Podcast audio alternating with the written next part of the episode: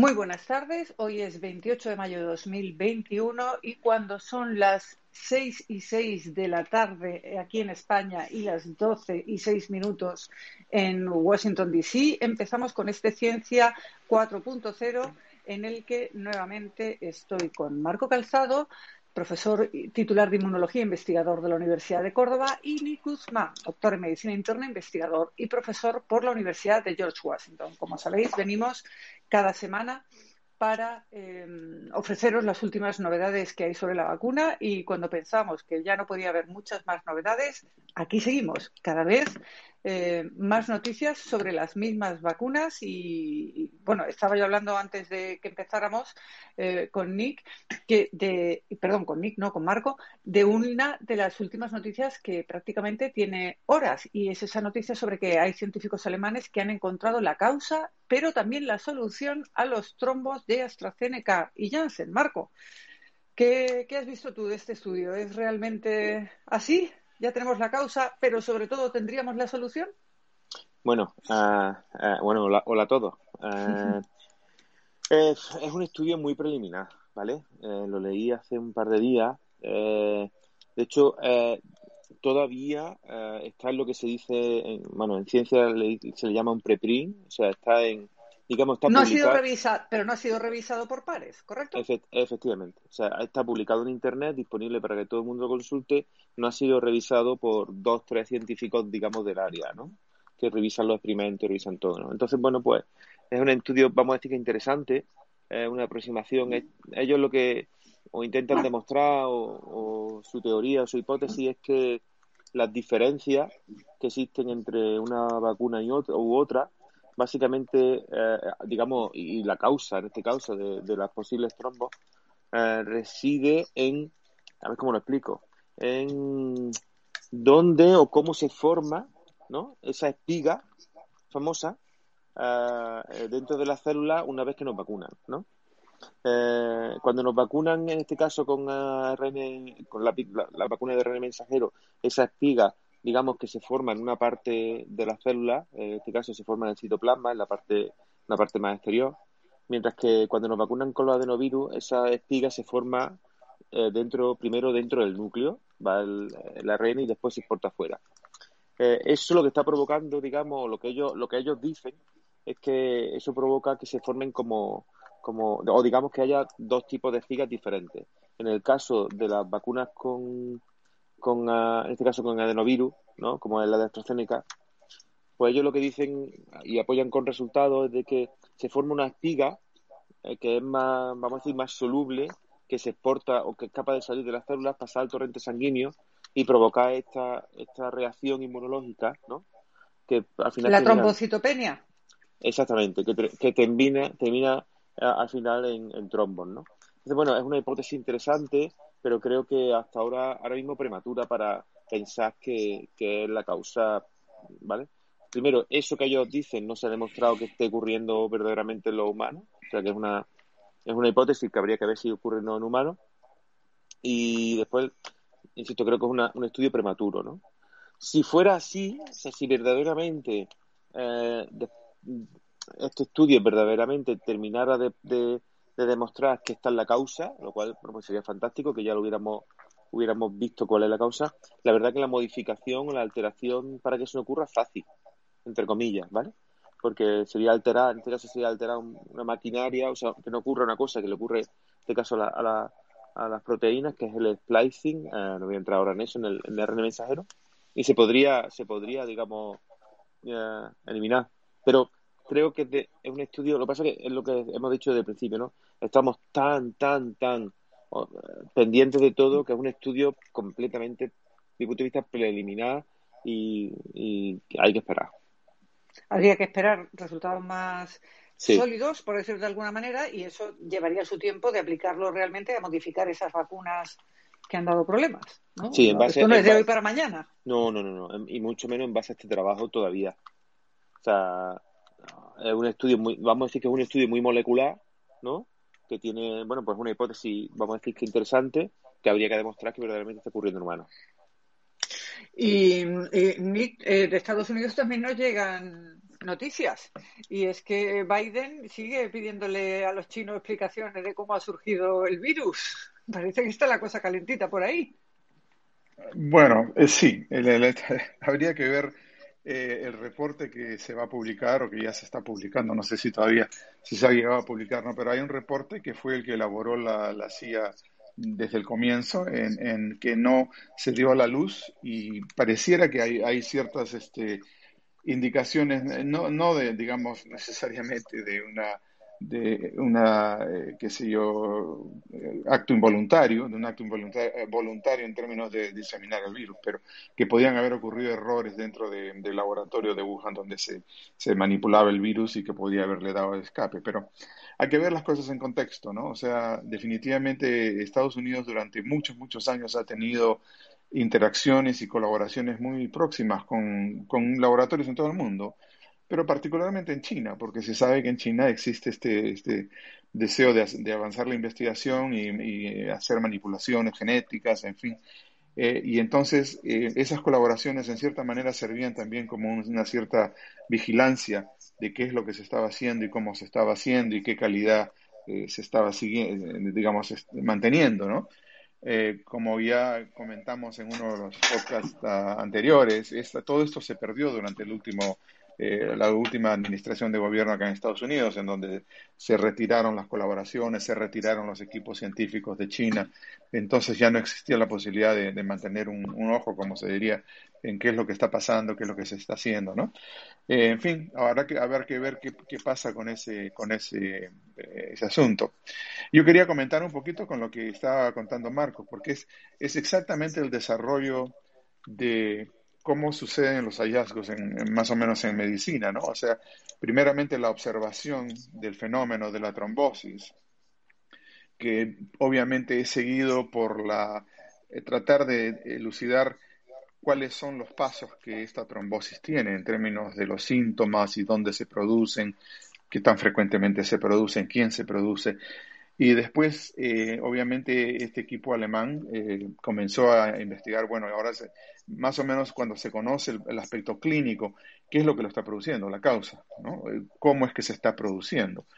Y ahí es donde comenzó a, investigarse lo de la trombocitopenia, lo de los factores plaquetarios o el factor plaquetario que podía estar afectado, y, y, los factores autoinmunes, ¿no? Entonces, más o menos como que se elaboró ahora la historia de de por qué es que se producía este fenómeno basado en lo que se encontraba en estos mecanismos de, acción. Y es muy interesante que ahora entonces estamos yendo ya al aspecto molecular, que precipite ese, ese esos mecanismos de, la enfermedad, ¿no? Y, y, es así como progresa usualmente la ciencia. Una vez que uno, o sea, mientras no sepamos qué es lo que lo está causando exactamente, podemos atenuar la enfermedad, mitigar la enfermedad, obviamente conociendo los pasos que sigue, tratando de dar tratamientos en ese proceso. Pero una vez que se conoce cuál es el mecanismo molecular, entonces existe la posibilidad de, desarrollar eh, terapéuticas o terapias que puedan tener como blanco específico ese fenómeno molecular, ¿no? O sea que es realmente un avance bastante grande. Sí, eh, hablamos poco de todos esos avances eh, y sin duda es una noticia que, tranquilizará a muchas personas ¿no? que tienen miedo de, esos, esas consecuencias tan terribles que está teniendo la vacuna. Sin embargo, aquí en España estamos viendo que em, pese a todo ese miedo que se había creado inicialmente con respecto a la vacuna de AstraZeneca, sobre todo con la segunda dosis de, AstraZeneca, ahora, eh, por lo menos los datos en Andalucía nos dicen que el 90% de las personas que les, es que, bueno, mm, Nick, eh, recuerda que hablamos la semana pasada, aquí en Andalucía parece que te dan a escoger o algo parecido, que me parece, que ya hablamos de que nos pareció una barbaridad. Entonces, los que están escogiendo, el 90% está escogiendo AstraZeneca.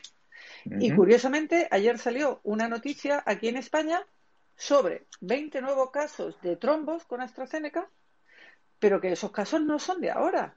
Entonces, eh, yo me pregunto cuánto hay de política aquí, cuánto hay de un problema de abastecimiento, que yo también sospecho que esto es un problema de abastecimiento, de que no tenemos las suficientes segundas dosis de AstraZeneca para poner a todos los que dejamos colgados.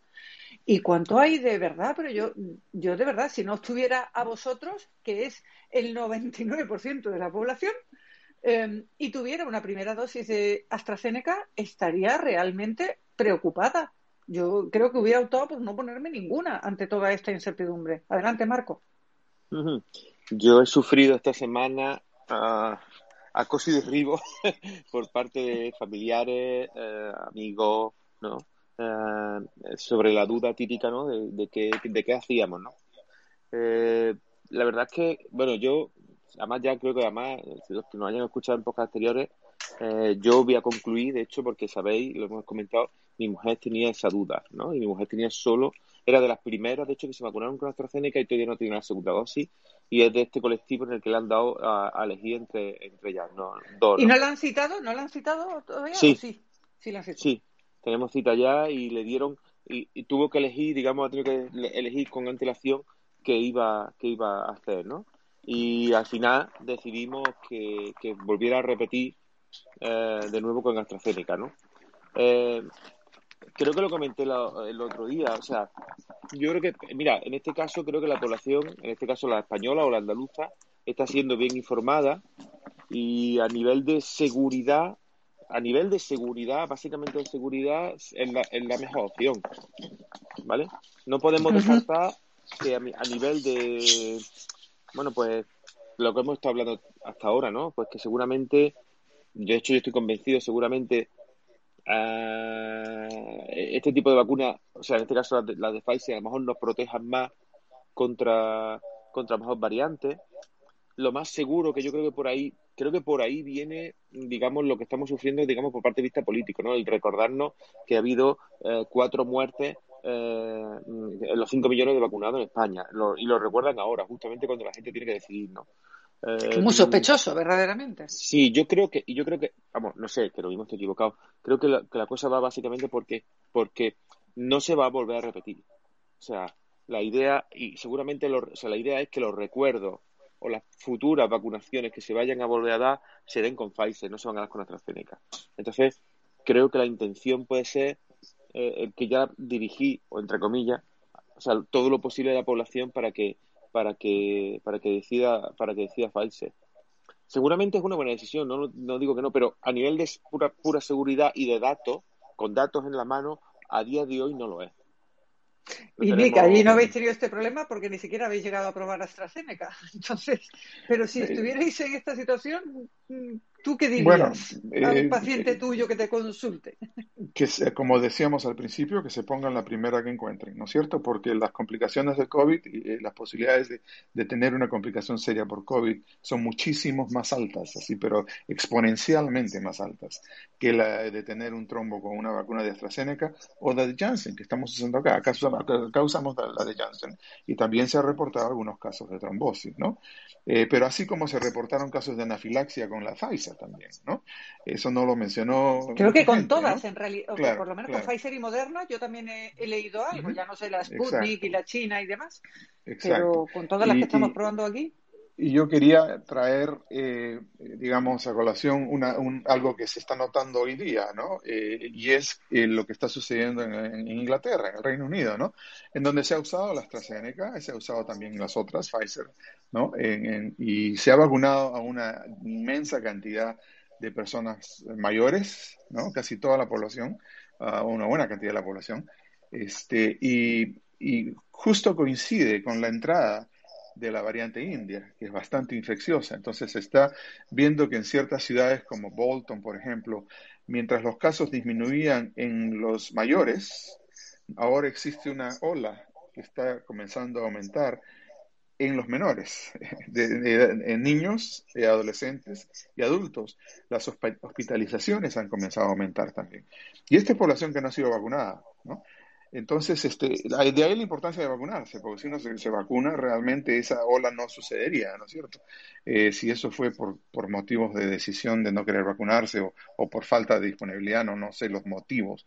Pero definitivamente la variante india está entrando en otros lugares, está entrando en, en, en, en Estados Unidos, hasta cierta, en cierta medida, muy poco, pero está entrando. Escuchaba, y... me pareció en el informativo que en, en Reino Unido el 76% de los contagios actuales son de la variante india. Exactamente, exactamente. Y eso hace que aumente la hospitalización, ¿no? Y, digamos, la buena noticia es que la gran mayoría de personas infectadas o contagiadas hoy día por la variante india en Inglaterra son personas menores, son jóvenes.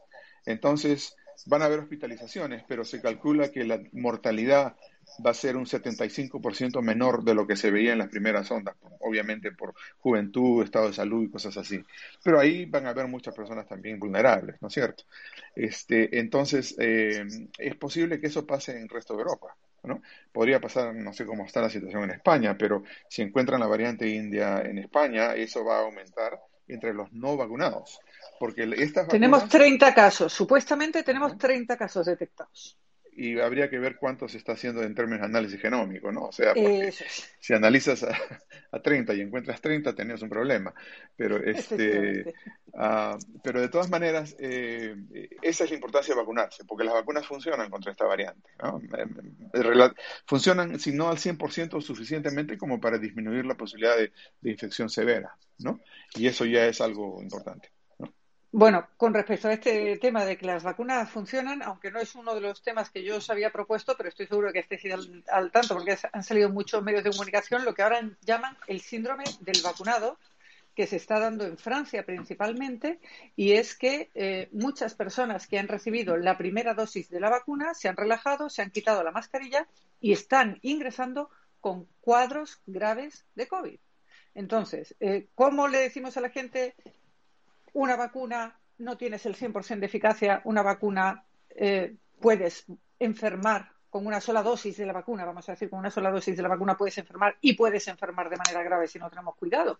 Aunque me resulta muy llamativo, la verdad. ¿Quién quiere? Em, ¿Marco? El sistema, sí, eh, el sistema inmunológico tarda en aprender, ¿vale? O sea, creo que, la, la población tiene que entender que, que que en, el momento en que nuestro, nuestro sistema inmune, digamos, reconoce por primera vez a un elemento extraño, pues tarda un tiempo en desarrollar esos soldados, ¿no? Que hemos, hemos, estado hablando tantas veces aquí, ¿no? Eh, ese tiempo varía, pero puede pasar de eh, mínimo, pues, para tener una protección un poco interesante, pues puede pasar por lo menos entre entre dos semanas, tres semanas mínimo, ¿no? Hasta, digamos, tener una, digamos, una cierta robustez, ¿no? Pero no solo. Eh, entonces, eh, pero, pero la ¿Cuánta, ¿Cuánta, sabéis de memoria cuánta inmunidad aproximadamente se consigue con esa primera dosis y en qué tiempo? Porque no es, me han pinchado, ya soy un 70% inmune. Eso eh, es así. Sí, la, o sea, con la, con la vacuna. En números gruesos, que ya sé que cada una es distinta. sí, bueno, con la de ARN alrededor del hay un 70% de, de, aproximadamente de protección ya solo con la primera dosis. ¿Y cuánto tiempo pasa hasta que adquiramos ese 70%? ¿Desde que nos pinchan? 21 10, 12 días, 21 días. O sea, bueno, el, estudio está hecho a 21 días. Vale, y a 21 días te ponen la segunda sí. y aumentaría tu carga de anticuerpos. Claro, porque es lo que quería decirte, porque el sistema inmune también necesita, digamos, que para estar completamente cargado, normalmente necesita ver al bicho o a lo que sea en cuestión más de una vez no le sirve solo, o sea, con una vez pues tenemos cierta Es despistadillo.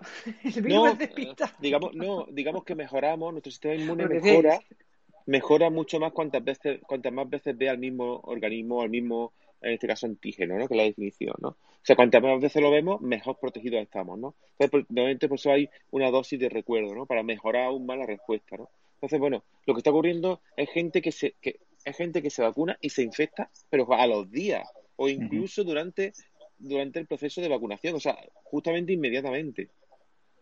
O sea, no da tiempo, no da tiempo a, a, que a, nada. A enterarse. O sea, que se ponen la vacuna y se van de fiesta, sin mascarilla, compartiendo, digo yo, cubiertos o lo que sea, o platos, y, se, se, olvidan de que había una pandemia en el momento que les dan un pinchazo. Parece, ¿no? Entonces, debemos seguir con las medidas, ¿verdad, Nick? Yo, yo diría que es falta de, o es falta de comunicación, eh, la comunicación adecuada, o es falta pues de, querer entender, ¿no? Porque eh, antes de que se realicen los estudios, en la fase 3 existen los estudios de fase 1 y 2, y los estudios de fase 3 se diseñan basados en lo que uno ve en la fase 1 y 2. Entonces, Los estudios tienen objetivos eh, primarios y tienen objetivos secundarios. Eh, los objetivos válidos son los primarios usualmente y los secundarios son en apoyo del primario. Eh, entonces, todos los estudios que se hicieron, por ejemplo, ARN y en general, mostraron, como dice bien Marco, que la respuesta inmunológica no es máxima después de una primera dosis, ¿no? de que se necesita aún un refuerzo que viene a las tres o cuatro semanas para conseguir la protección máxima.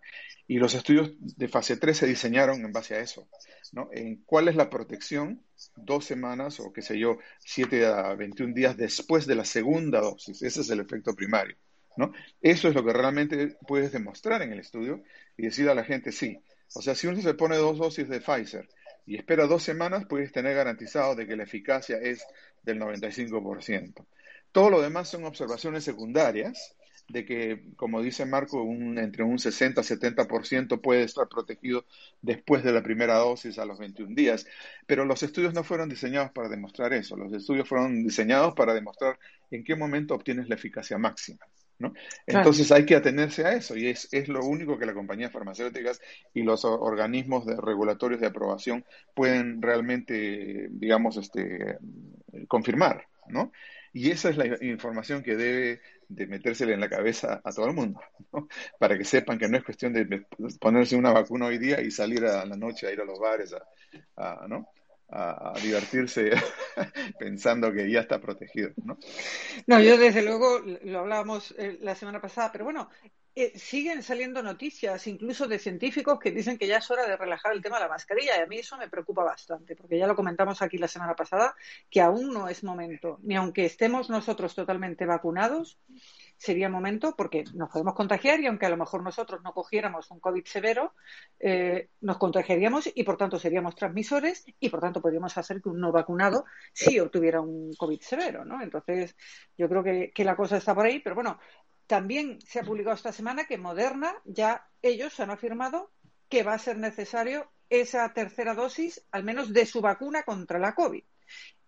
Volvemos otra vez al tema. Si cuando pase X tiempo yo necesito un recordatorio y yo me he vacunado con Pfizer, el recordatorio da igual que sea de ARN mensajero, de adenovirus, que sea de la misma marca, que no sea de la misma marca, vamos a tener otra vez los mismos problemas y las mismas disquisiciones o el recordatorio daría igual de qué marca fuera y barra libre?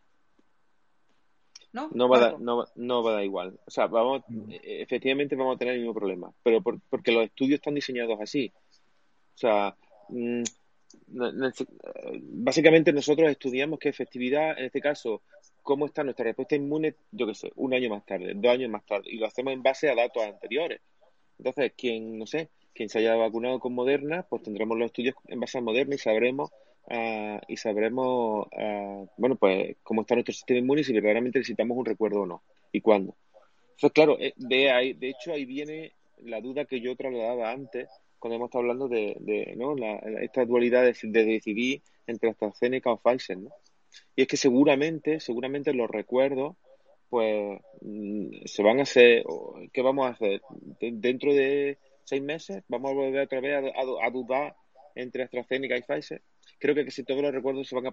claro, entonces yo creo que casi todos los recuerdos se van a volver a hacer o se van a proponer que se hagan con Pfizer. Bueno, sobre todo en Europa, cuando en España, cuando ya directamente es que se ha cortado, la, en este caso, el suministro porque se han cortado los contratos con AstraZeneca. Sí, sí, pero sí, sí. Y eh, es, totalmente de acuerdo con Marco. Ahora, eh, un poquito más optimista en el términos de que se están haciendo los estudios, como mencioné la semana pasada, ¿no? Sí, sí. Hablando de un estudio de Canadá, eso te iba a preguntar justo ahora, Nick, si había alguna noticia, aunque entiendo que es pronto de la semana no, no, no, Recién, recién, están, recién están comenzando los estudios, pero básicamente es un estudio que hace estas combinaciones y permutaciones de varias vacunas, incluyendo la de AstraZeneca y las dos de RNA, eh, eh, con intervalos diferentes, eh, ¿no? Para ver si, si, hay alguna diferencia en la, en la respuesta o no, ¿no? Y después la otra, el otro estudio de, de, Moderna acá en Estados Unidos para ver si esa tercera dosis, el booster, el refuerzo, eh, si importa si la primera vacunación fue con Moderna o fue con AstraZeneca, ¿no? O una combinación de las dos.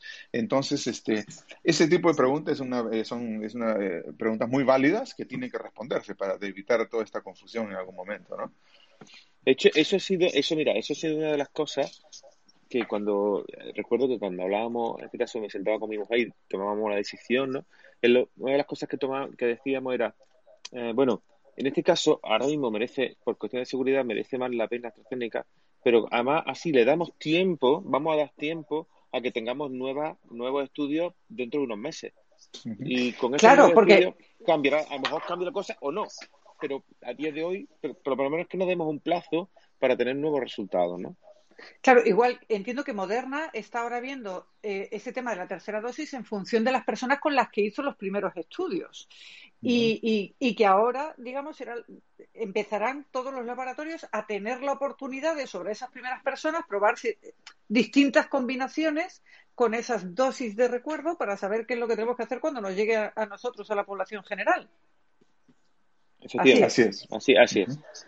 Ay, esto os tengo que decir que empieza a ser agotador, ¿eh? Y que, y que verdaderamente para la ciudadanía, yo ya sabéis que yo estoy frita por ponerme la, la vacuna porque creo que es una valla más para salir de esto, pero sobre todo la incertidumbre que se crea alrededor de todo esto, yo creo que, que la gente tiene que estar mm, verdaderamente, bueno, iba a decir, tiene que estar verdaderamente preocupada, pero luego vemos eso, que se siguen contagiando porque en cuanto le ponen la primera han echan a correr y, y parece que se despreocupan del tema, ¿no? Yo creo que, espero, ¿eh? no lo sé, no sé, lo mismo me equivoco, llegará un momento en que esto se tendrá que normalizar, ¿no?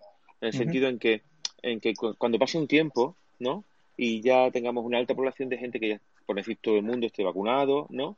Eh, la incidencia, eh, el número de infecciones, todo eso haya caído muchísimo, llegará un momento en que ya no nos importe tanto el tipo de vacuna y será como como las demás. O sea, yo cuando, cuando vas a vacunarte contra el tétano no le preguntas a la, enfermera que de qué vacuna me estás poniendo. Entonces yo creo que, cuando esto se normalice un poco, pues volveremos a eso eh, y, si los medios nos dejan, si los medios de comunicación nos dejan de bombardearnos. estoy seguro en cuanto pierda el interés por parte de los medios, ya no nos importará la vacuna que nos van a poner, simplemente iremos, oye, que nos toca este año ponernos las de recuerdo del coronavirus. Y nos van a poner la gripe y el coronavirus del tirón. Y no vas a preguntar si es de Pfizer Moderna o si es de ARN o eh, si es de nada, ¿no? Lo que pasa que pero tenemos que darnos un tiempo para normalizar esta, situación, ¿no?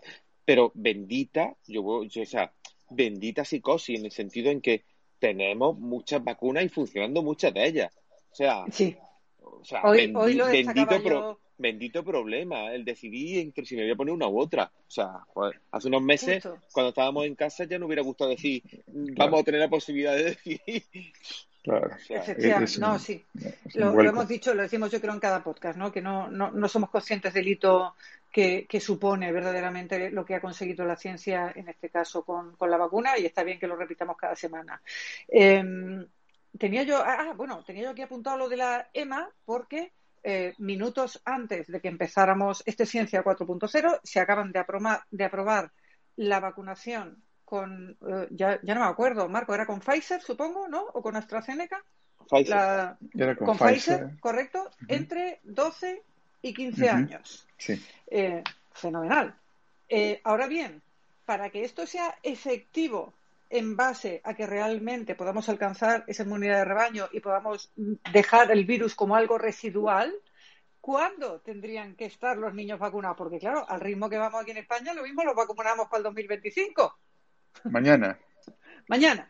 Mañana. Si vemos la experiencia de Inglaterra, si vemos la, experiencia de Inglaterra, mañana. Porque esa es la población que se está enfermando ahora, ¿no? Eh, y decimos, ¿Tú bueno, serías partidario de priorizar a los niños por encima de otros grupos de edad ahora mismo? no necesariamente. Yo sería continuar el orden de, prioridades, ¿no? O sea, hemos, hemos comenzado con los trabajadores de salud, en fin, los mayores, y ahora continuamos eh, bajando en la escala y en este momento ya debería estar vacunado todo el que es mayor de de, de qué sé yo, 20 años, 18, 20 años. O sea, yo sé, entiendo, entiendo las, este, que no sucede en todos los países. Aquí no. Pero, pero en, lugares donde la vacuna está disponible ya debería estar, haber sucedido, ¿no? Y, y bueno, y ahora incluir a los niños en ese potencial de ser vacunados, ¿no? Porque definitivamente es, eh, es, cuestión, los datos te dicen todo, ¿no? Es muy, eh, ilustrativo el mirar los gráficos de Inglaterra, ver cómo las poblaciones este, están aumentando en términos de contagios, y la más alta es la de menores de, de 12, entre, si no me equivoco, entre 7 y 12 años o 7 y 14 años. Claro, estas son infecciones leves, estas son infecciones que no necesariamente van a hacer que un niño se hospitalice, aunque varios, aunque muchos pueden ser hospitalizados. Pero, el, otro, el otro problema es que no sabemos las implicaciones a largo plazo sabemos que a los adultos estas infecciones dejan, eh, digamos, secuelas a largo plazo en muchos de lo que se llama el, long COVID, ¿no? A largo plazo. COVID persistente, le llaman aquí. El COVID persistente, ¿no? No tenemos idea de lo que pasa en los niños. O sea, simplemente decimos, no, no tienen infección, tienen infección muy leve, ¿no?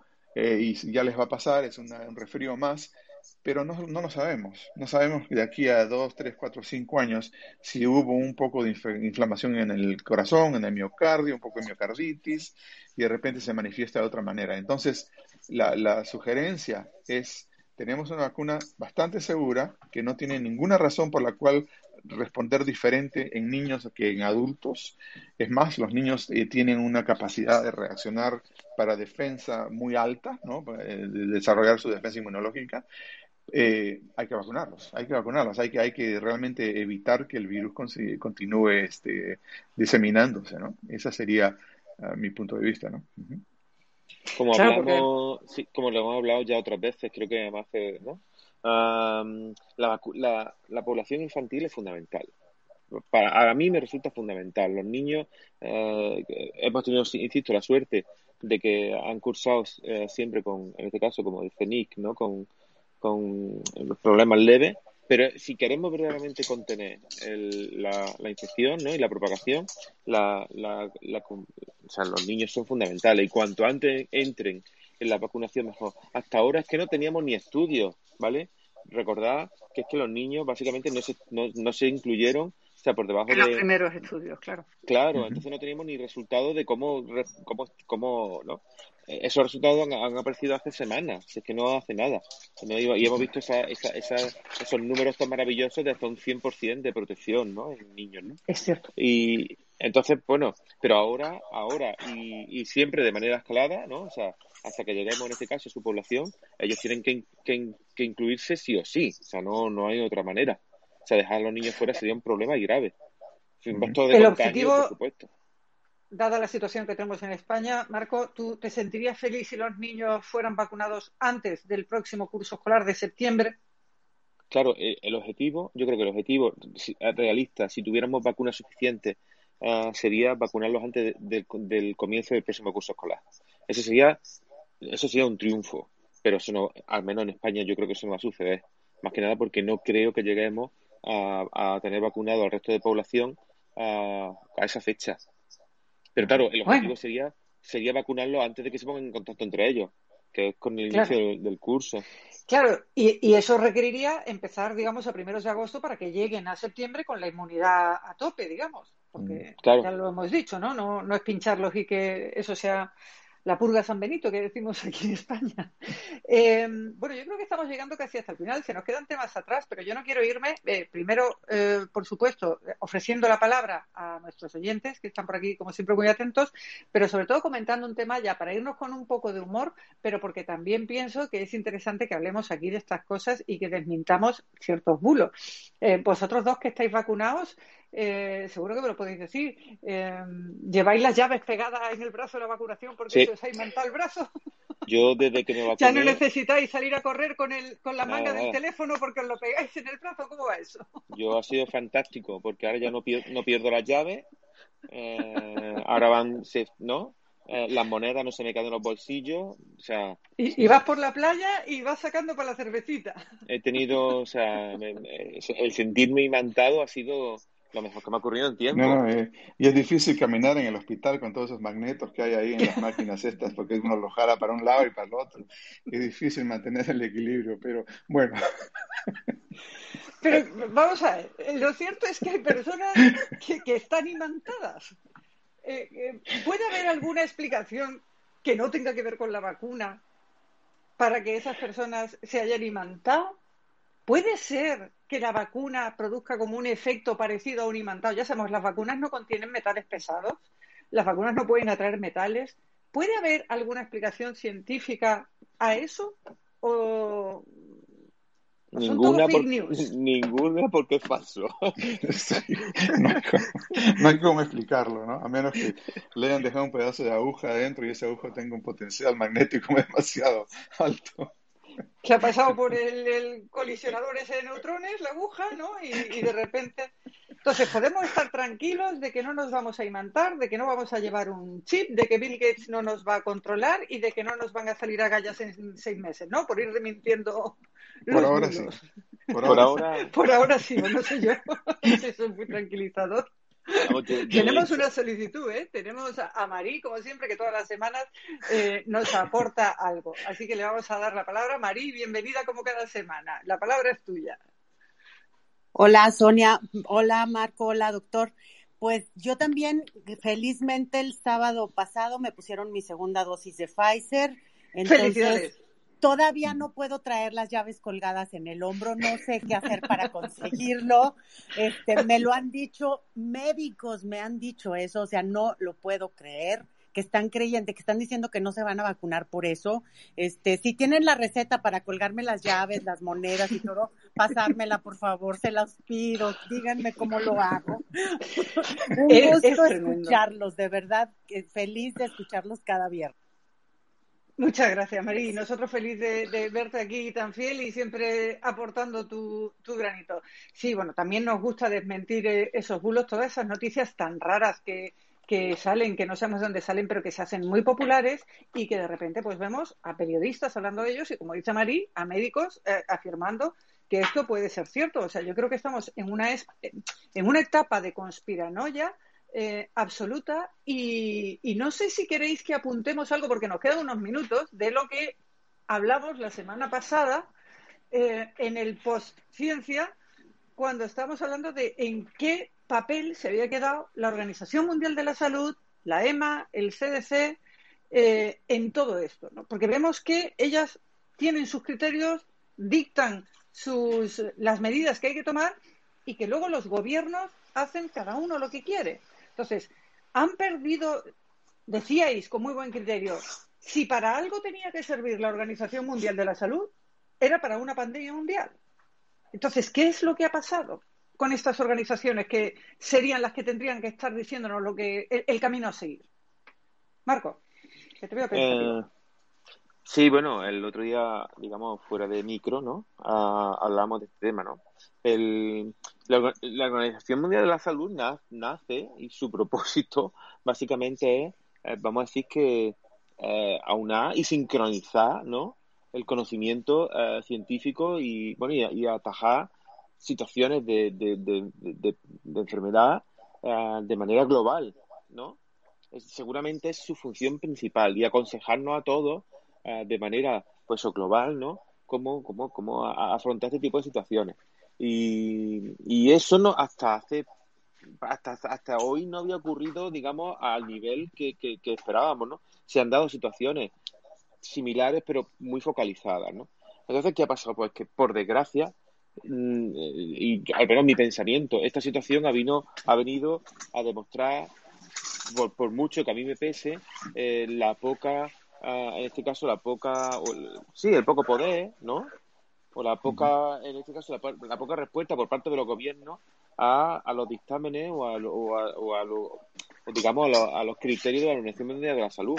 Entonces resulta que al final eso, esta organización que se crea para eso, no ha sabido, bueno, esa y alguna más, no ha sabido dar respuesta, no seguramente porque no, ellos no hayan hecho su trabajo, sino porque por parte política. los gobiernos no le han hecho mucho porque Efectivamente, ¿no? Entonces, bueno, hemos venido a demostrar una vez más que, que son organizaciones que están muy politizadas, situaciones que están muy politizadas, y al fin y al cabo, bueno, pues, pues no tienen estas organizaciones, están muy bien, pero cuando llega, como, o sea, cuando llega el lobo, al final, ¿no? Pues no, no, no, no, no han sabido, no sé, no hemos sabido servir de, de nexo de conexión entre la globalidad y el planeta, que es lo que tenía que haber ocurrido.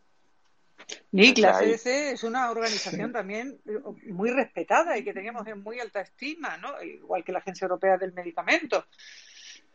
Yo, creo, como comentábamos, como comentábamos este, la semana pasada, que fue una ausencia total de liderazgo. ¿no? En, en este tipo de situación, pandemia mundial, una crisis de emergencias mundiales, eh, Estados Unidos siempre ha tenido liderazgo y el liderazgo no es necesariamente decir al resto del mundo lo que hay que hacer, es simplemente usar los recursos y, la experiencia, la, eh, la, ciencia para reunir lo mejor del mundo, ¿no? a, los, expertos del mundo eh, y, planear este tipo de cosas este, de una manera equilibrada y de una manera este, acertada. ¿no? Y, el, y el mundo siempre ha dependido de Estados Unidos que haga esto, ¿no? O sea, en Europa obviamente existe ya un, consenso entre los países europeos eh, y les es más fácil a ustedes también el reunir el consenso de expertos en los países, hasta cierto punto, digamos, pero, pero obviamente en el resto del mundo no existe algo así. Entonces, eh, le toca a alguien traer a todos a la mesa ¿no? y, comenzar a planear y comenzar a, tener objetivos concretos y, tener acciones concretas. Eso estuvo totalmente ausente en los últimos años acá en Estados Unidos, eh, muy eh, obviamente evidente el último año con la pandemia, el último año y medio o dos. Eh, y eso no, no solamente se reflejó en lo que sucedió en la Organización Mundial de la Salud, Ah, sino en los eh, organismos internos, en la CDC y la FDA, en donde fue totalmente caótico, ¿no? O sea, realmente eh, se pusieron, eh, digamos, agentes políticos dentro de esas agencias para rechazar, y esto fue voluntario, directo, es increíble, pero es así, para rechazar de manera directa cualquier tipo de recomendación que pudiera debilitar el poder presidencial, ¿no? O sea, eh, obviamente el uso de mascarillas, bueno, hay que hacer duda si realmente sirven o no sirven. El distanciamiento, bueno, eh, puede que ser, pero puede que no, ¿no? Entonces, todos este tipo de cosas se han dado. Eh, mucha gente ha dejado la CDC, muchos expertos serios han dejado la CDC, han dejado la FDA, han dejado muchos los ministerios por este, por este tipo de influencia política y terminamos en un caos completo, ¿no? O sea que, que no, me, no es de extrañar que lo que sucedió acá se haya reflejado al resto del mundo cuando Estados Unidos es una de las autoridades en ese sentido, siempre lo fue, por lo menos para reunir a, a los expertos mundiales que se necesitaban para solucionar algo así, ¿no? Este, más aún con el, hecho de que la oficina de pandemia, que, fue establecida hace varios años, se cerró y hasta los documentos para, para cómo eh, lidiar con una pandemia fueron, digamos, desechados ¿no? y no se hizo absolutamente nada. Entonces, para mí es un problema, un problema primariamente político, ¿no? O sea, y, y mucho del origen es acá en Estados Unidos. Sí, hombre, con Marco y yo hemos puesto caras raras cuando comentabas lo de que en Europa ha funcionado la cosa muy bien. Les tengo que decir que tal vez una. Yo no, no, dije, no dije que funcionan muy bien, dije que a veces funcionan. Bueno, para lo único que, ha medio funcionado, y yo me siento eh, de verdad muy agradecida, es para el tema de la compra conjunta de vacunas, porque si eso lo hubiéramos tenido que hacer nosotros como España independiente, probablemente yo no sé cómo habríamos terminado. Porque ya, bueno, ya vimos el problema que hubo para conseguir EPIs al principio de la pandemia. Acordaros mm. cuando teníamos a los pobres sanitarios vestidos con bolsas de basura. Si incluso vosotros, Nick, me acuerdo que también tuvisteis problemas en los hospitales, pues imagínate nosotros cuando eh, eh, los mercados internacionales de todo ese tipo de productos fueron una, una selva sin ley, de, de algún modo, por conseguir pero, EPIs y de todo te podrás imaginar los negociados que había. Han salido ya varios negociados donde se les daban millones de dólares a personas o compañías fantasma que, que no trajeron nada, ¿no? No consiguieron nada. Efectivamente, tendremos que desarrollar mm, más estas cosas. Todavía nos queda mucho por, por saber, porque todavía nos queda mucho, yo creo, también por aprender del coronavirus, por lo que habéis comentado. Eh, tenemos ese eh, COVID persistente que estamos viendo en muchos casos, eh, personas que pasaron un COVID leve y que con el tiempo han desarrollado unos síntomas de COVID persistente Todavía nos queda mucho por saber, es algo que solo nos puede dar el tiempo, desgraciadamente, y que iremos aprendiendo, pero para eso estaremos aquí eh, cada semana o cuando decidamos para iros contando esas últimas novedades, pero sobre todo cada semana estaremos un poquito más vacunados, un poquito más cerca de salir de esto. Así que yo creo que vamos a dejar a Marco, que no sé si te has dado cuenta que está en un sitio maravilloso y no sé cómo ha accedido a estar con nosotros aquí esta tarde, estando, eh, si él quiere que mencione el lugar, pero desde luego que es una maravilla. Y no como tú y yo, Nick, aquí en un despacho encerrados. ¿eh? Envidia de la sana, ¿no? de la mala. sí, bueno, a Cádiz, de hecho mi tierra natal, ¿no? O sea, mi, toda mi familia es de aquí Ah, y entonces, bueno, he aprovechado una, una tenemos un, día de descanso, ¿no? En, en este caso, bueno, un día, de fiesta, ¿no? Por una fiesta local en, en donde resido y, y, los niños no tienen colegio. Y entonces, bueno, hacía mucho tiempo que no venía y me apetecía venir de nuevo y, y volver, ¿no? Y sí, claro, los oyentes no pueden ver. los oyentes no pueden ver que estás ahí como una al puerto impresionantes. ¿Y dónde, dónde es? Perdón, me perdí el lugar. Puerto de Santa María, ¿no es? Sí, bueno, ahora mismo estoy en Puerto de Santa María, que es una, una localidad de Cádiz. Todo Cádiz. Cádiz, ¿Ya tienes motivo para volver? porque Cádiz merece mucho la pena. Yo lo adoro y, de hecho espero eh, estar también dándoos envidia por una de aquellas zonas muy pronto. Marco, ¿qué te voy a decir? Tómate una cervecita a nuestra salud que, que se lo merece el sitio. Sí, sí, no, no quepa duda. ya hoy, hoy ya he hecho, o sea, he venido, eh, más que cerveza, que también ha caído, ¿no? He venido a, comer pescado, ¿no? Que aquí se come un pescado muy rico. Mm, que hacía mucho tiempo que no, que, que además lo echaba de menos y, hemos ido al sitio, de hecho, al, que más me gusta. Ah, y hemos estado comiendo con la familia, con los niños pescado y la verdad que ha sido un, un placer. Y nada, por lo menos un día, un par de días de descanso y la rutina, volveremos el domingo a la rutina otra vez. Pues nada, agradecele a nuestros espectadores hoy de excepción, a Minimarco y a Miguel, que hayan tenido a bien eh, dejarte este ratito con nosotros y, ya pues hasta la semana que viene, Nick. Seguro que tú también en, ahí en Virginia estás fenomenal y, también, ya sé que es pronto para ti, pero luego por la tarde también tómate una cervecita a nuestro salud, que no hay nada para matar más los bichos que esa, que esa cervecita. Es viernes y, lo que queda es descansar este fin de semana. A todos los que nos habéis acompañado, muchísimas gracias, como cada semana, por estar ahí. Si habéis llegado un poquito tarde, muchas gracias, Marí. Os recuerdo que pondremos también en Twitter el enlace hace